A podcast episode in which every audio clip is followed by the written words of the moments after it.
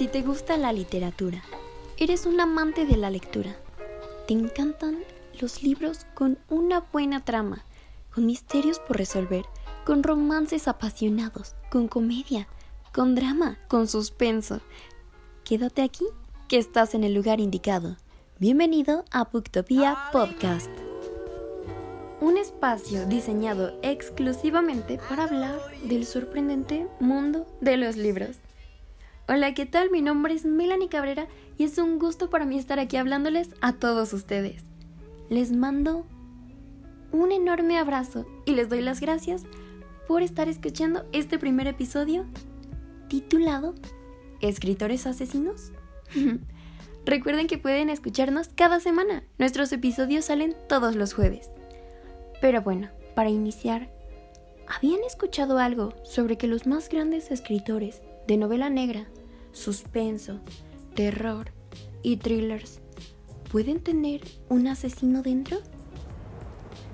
No se vayan y quédense para saber qué pasa con esto.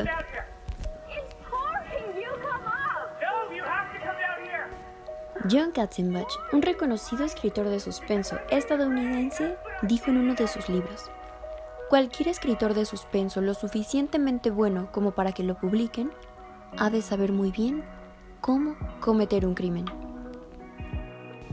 En la vida hay una sola cosa totalmente inminente e inexorable, la muerte.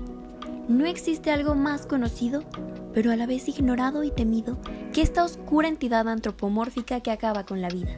Sin embargo, entre nosotros habitan otros entes aún más oscuros, los asesinos. Personas deseosas de exterminar una vida, sádicas y perversas, que sin importar su estado psicológico, económico o social, se caracterizan por, se caracterizan por su impulso homicida, un deseo carnal que no es saciado hasta culminarse. Gracias a ellos y sus retorcidos crímenes contra la humanidad, muchos artistas han encontrado una fuente de inspiración, plasmando a quienes interrumpen abruptamente la vida de alguien sin un propósito coherente en sus pinturas, melodías y escritos, dado que forman parte de la realidad y no pueden ser rechazados porque sin importar si sus acciones son conocidas o están en la penumbra, existen.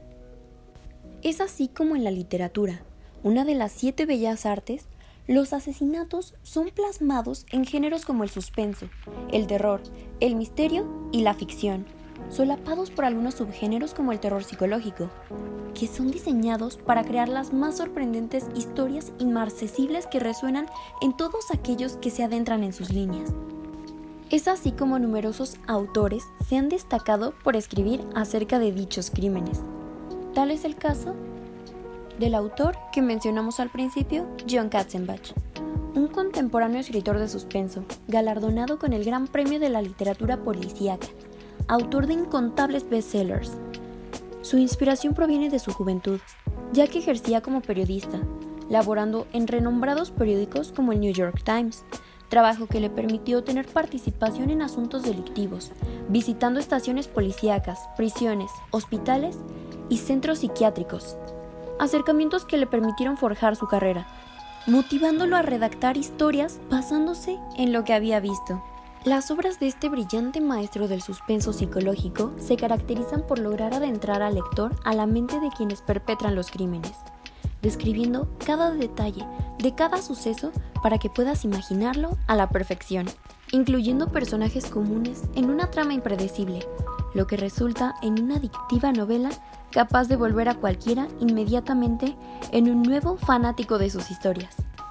Hay que reconocer que aquella sagacidad de los escritores para poder escribir acerca de este género, con tantos crímenes, sin cometer errores, e ideando una personalidad única según cada asesino, ha despertado la curiosidad de los lectores. Y es que ustedes no tienen dudas acerca de qué hay dentro de las mentes de aquellos escritores que les facilita el poder planificar inimaginables estrategias homicidas ¿Cómo pueden crear otra personalidad capaz de actuar ante los obstáculos enfrentados con una visión asesina? Katzenbach narra en las páginas de Un final perfecto cómo un autor de suspenso es capaz de cometer un buen asesinato, todo sin dejar cabos sueltos. Claro que se refería a Lobo, el personaje ficticio de su libro, pero ¿qué tan real será aquella afirmación? Resulta obvio que, tras años de escribir sobre asesinatos, secuestros y demás crímenes, investigando directamente con la policía en casos abiertos o algunos otros antiguos que siguen sin resolverse, e incluso informándose con forenses, algo de todo eso se queda en ti.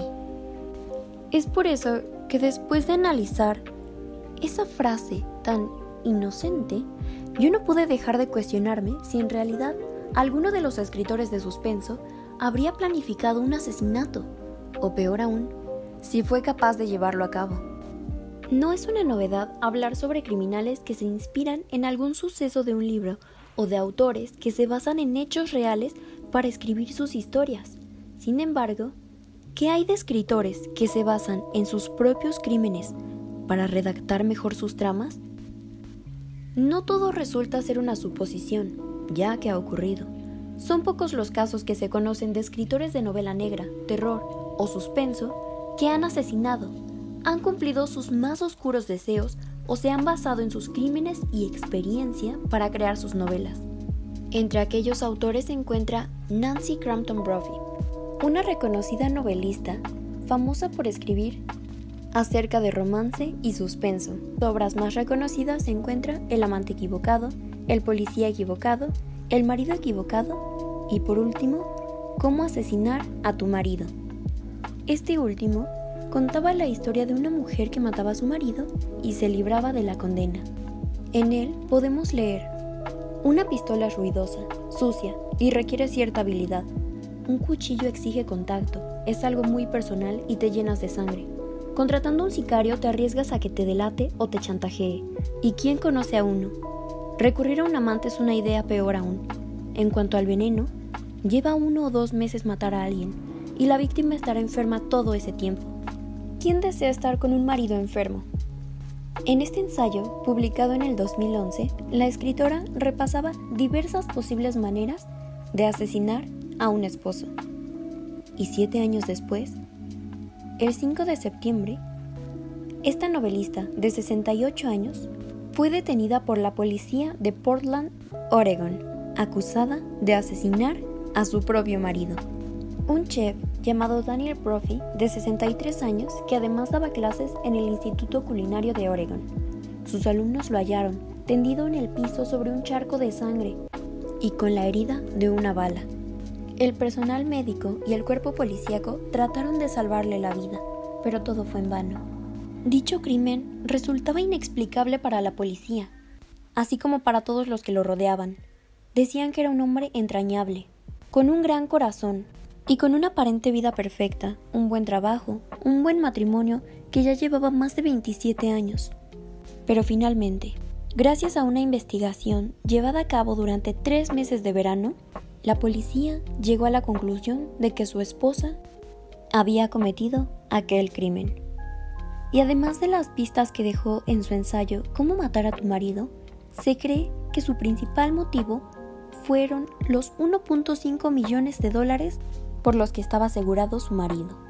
A la fecha de hoy, aún no se llega a un veredicto final, pero permanece a la espera en una casa para personas que han salido de prisión y deben reportarse, esto debido al riesgo del coronavirus que implica que ella siga en la prisión de Multnomah County. El siguiente caso de un escritor asesino es el del famoso escritor, filósofo, asesino convicto y fotógrafo polaco Christian Bala. Un hombre alto, guapo, de cabello rizado y ojos claros. Un destacado estudiante de filosofía con las más altas calificaciones de la Universidad de Breslavia. Sin embargo, en el 2007 fue condenado a 25 años por planificar y dirigir el asesinato del empresario Dariusz Janiszewski, propietario de una agencia de publicidad en Breslavia. Todo esto ocurrió el 10 de diciembre del 2000, cuando unos pescadores encontraron un cadáver flotando cerca del río Oder. Inmediatamente dieron aviso de aquel espantoso descubrimiento y el departamento de policía de Breslavia llegó y trasladó el cuerpo a la morgue. Una soga amarraba su cuello y sus manos estaban atadas detrás de su espalda, ocasionando que con el menor movimiento la cuerda apretara más sobre su garganta. Aquella crueldad y evidencias de maltrato y torturas declaraban que era un homicidio, y se especulaba que fue lanzado con vida al río. Tras meses de investigación, la policía no pudo más y abandonó el caso, y fue bautizado por la prensa como el crimen perfecto. Pero tres años más tarde, el detective de 38 años, Jacek Groblewski, desempolvó el caso y gracias a que era muy observador, notó que el celular de la víctima estaba desaparecido, por lo que le siguió el rastro y se dio cuenta que días después había sido vendido. Así es como llegaron a Christian Bala, quien acababa de publicar su libro Amok, una novela experimental, extraña e incomprendida por la prensa, que en su portada tenía la imagen de un chivo diabólico, encabritado y de ojos brillantes que además dentro de sus páginas describía un asesinato idéntico al de aquel empresario en el año 2000. Y con suficientes pruebas en su contra, Bala fue capturado y su libro se volvió un bestseller, ya que sus lectores querían hallar pistas de aquel asesinato dentro de la novela. En el 2007 se declaró culpable y al año siguiente fue condenado a 25 años de prisión. Aunque aún existen ciertos misterios y dudas sin resolver detrás de aquel crimen, ya que Bala aún se declara inocente, alegando que él tan solo se inspiró en lo que leyó en los periódicos de aquel crimen sin resolver. Sin embargo, su tiempo en prisión no ha sido en vano, ya que ahora está escribiendo su segundo libro, que se supone será una segunda parte de una trilogía como secuencia de su primer libro, Amok que es una palabra curiosa de origen malayo que significa frenesí violento, salvaje y descriptivo o una locura homicida. esta increíble y muy misteriosa historia se han creado dos adaptaciones en cine. La primera es llamada Amok y se estrenó en el 2017, dirigida por Kasia Adamik y protagonizada por Matthews Kosiukiewicz. Y un año más tarde, en Estados Unidos, se creó su propia versión de este caso titulada Dark Crimes, que fue protagonizada por Jim Carrey. Sin embargo, ninguna de estas dos versiones tuvo éxito. Y este caso sigue levantando muchas sospechas y se espera a la publicación del segundo libro de Christian Bala. Y por último, en este día hablaremos de otra asesina, Georgina Silva Jiménez, conocida por escribir bajo el seudónimo de María Carolina Gill una escritora chilena, catalogada como una mujer controvertida por su literatura, sus textos, sus ideas y además de protagonizar uno de los crímenes más conocidos de la época, consumado en el Hotel Crillon. Ella fue una reconocida escritora que publicaba periódicamente en diarios como El Mercurio, La Crónica, en la revista Atenea y en el semanario PEC, Política, Economía y Cultura. Además, su primera obra llevó el título El mundo dormido de Genia, que fue publicado en 1946. Se volvió en una obra muy controversial, ya que se caracterizaba por hablar de la interioridad femenina y una construcción de género que esto representaba. Asimismo, hablaba de la lucha que representaba la liberación de la mujer, tanto social como intelectualmente. Un año más tarde escribió Extraño estío, un relato de una mujer divorciada. Dos años más tarde escribió Soñaba y amaba al adolescente Persés. Siete años más tarde escribió El pequeño arquitecto. Y cinco años después, Huida. Estos por dar solo un ejemplo de los muchos títulos que publicó. Sin embargo, su historia tomó un giro muy drástico después de que el 14 de abril de 1955 citara a su pareja, Roberto Pumarino Valenzuela, quien era 14 años menor que ella, en el Hotel Crillón. Allí se sentaron en el comedor, pidieron té, pasteles, pan y comenzaron a hablar. Pero de un momento a otro, la escritora sacó un arma y le apuntó al hombre en la cara, disparando cuatro veces y matándole en el acto. Así, entre los gritos de los comensales y el revuelo del suceso, la hora asesina fue detenida y trasladada a la comisaría para interrogarle. Y así, por los siguientes días y el resto de su vida se le cuestionó el por qué lo hizo. Ella sin dar ninguna respuesta dejó que la prensa especulara, llamándola una loca de amor y diciendo que aquel acto fue un crimen apasionado. Sin embargo, ella también se volvió un icono feminista, ya que era una mujer independiente, esperada sexualmente y con una posición acomodada en el mundo cultural. Algo que hacía que los demás hombres le temieran, porque así las mujeres fácilmente podrían tomar un arma y asesinarles. Así, en el juicio se le realizaron exámenes médicos y psiquiátricos para determinar que ella estaba loca y por eso lo había hecho. En su sentencia le declararon cierto nivel de demencia, algo que tranquilizó a los hombres por saber que una mujer normal no los asesinaría. Su abogado intentó tomar esta oportunidad para salvarla de la prisión, alegando que si estaba loca no podía terminar allí y lo correcto era que fuera un manicomio. No obstante, tres años después de estar en prisión, publicó el libro Cárcel de Mujeres, lo que truncó sus planes al demostrar que no le faltaba ni una pizca de cordura. Este libro resultó un éxito comercial apabullante, sin embargo, hablaba del lesbianismo, un tema muy controversial para aquella época, por lo que ella fue más duramente juzgada y cumplió una sentencia de más de tres años en la cárcel y quedó inhabilitada de sus poderes políticos de por vida. Se estima que su condena tan solo duró tres años porque la ganadora del Premio Nobel de Literatura, Gabriela Mistral, envió un telegrama al presidente chileno para pedir la absolución, ya que la llamaba una gran escritora y compañera. Tiempo después, al regresar a la libertad, continuó escribiendo novelas y columnas. Sin embargo, aquel hecho tan violento marcó su carrera de por vida y nunca dejaron de preguntarle el motivo del asesinato, aunque ella jamás lo desveló.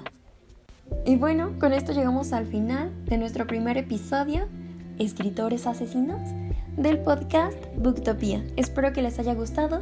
Si tienen alguna idea o algún consejo, alguna pregunta para nuestro siguiente episodio, pueden hacerlo. Esperamos sus mensajes, atenderemos todas sus dudas. Síganos en Facebook en Booktopia Podcast. Hasta la próxima.